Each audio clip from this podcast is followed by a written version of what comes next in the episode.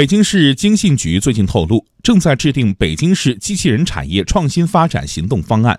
到二零二一年，北京将打造具有全球影响力的机器人产业创新和应用示范高地。作为激发经济潜能、实现高质量发展的重中之重，更大力度培育壮大新动能正在迎来越来越多的支持政策，各地都在谋篇布局。与此同时，多路资金正加速输血新动能。我们来听央广记者骆佳莹的综合报道。新动能在我国经济中的分量越来越重。二零一八年，中国三新经济增加值占 GDP 比重达到百分之十六点一，比上年上升零点三个百分点。同时，经济发展新动能指数比上年增长百分之二十八点七。近一个多月来，中央各部委频频提及加快布局发展新动能，地方也在密集出台专项政策。据透露，北京市经信局正在制定北京市机器人产业创新发展行动方案，将构建医疗健康机器人、特种机器人、协作机器人、仓储物流机器人和关键零部件“四加一”产业发展格局。国家工业信息安全发展研究中心人工智能所副所长李向前认为，行动方案所选择的“四加一”产业发展方向很有代表性。医疗健康、特种机器人、仓储物流，它都属于几个特定领域的。特定领域的机器人，它就有一个好处。它的功能就相对比较具体，它的实现性、可操作性就强。协作机器人这种可能涉及到智能群体啊，或者人机协作这一类，可能是有点前瞻性的一个东西。这个我觉得他们这个布局还是挺不错的。我们就是期待北京这边能够走在前面，不管是技术产业，还是标准研制，还是应用。据了解，全国首部以新旧动能转换为主题的地方性法规《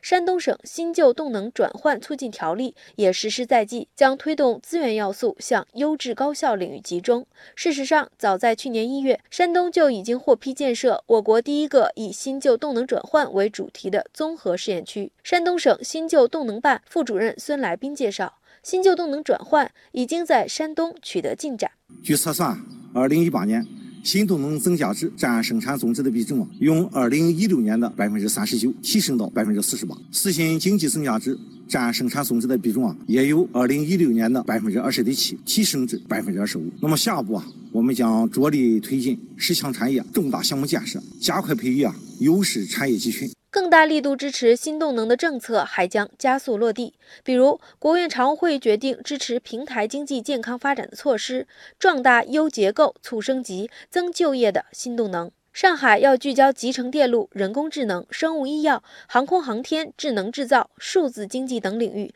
更好实现新旧动能转换。另一方面，新旧动能转换离不开资金层面的支持。眼下，来自政府与民间的多路资金正加速输血新动能。比如，山西今年成立五百亿新旧动能转换基金，将以国企混改、战略新兴产业为投资重点。山东共批准设立四十八只新旧动能转换基金，认缴规模两千七百四十五亿元，并将推动新旧动能转换基金加快投资。易达资本董事长应文禄认为，在新旧动能转换基金方面，政府可以发挥资本撬动的作用。这次山东新旧动能转换出来二十条政策，和过去相比有很大的变化。嗯，不管从投资的区域限制，还是反投比例，还是出资的首期规模，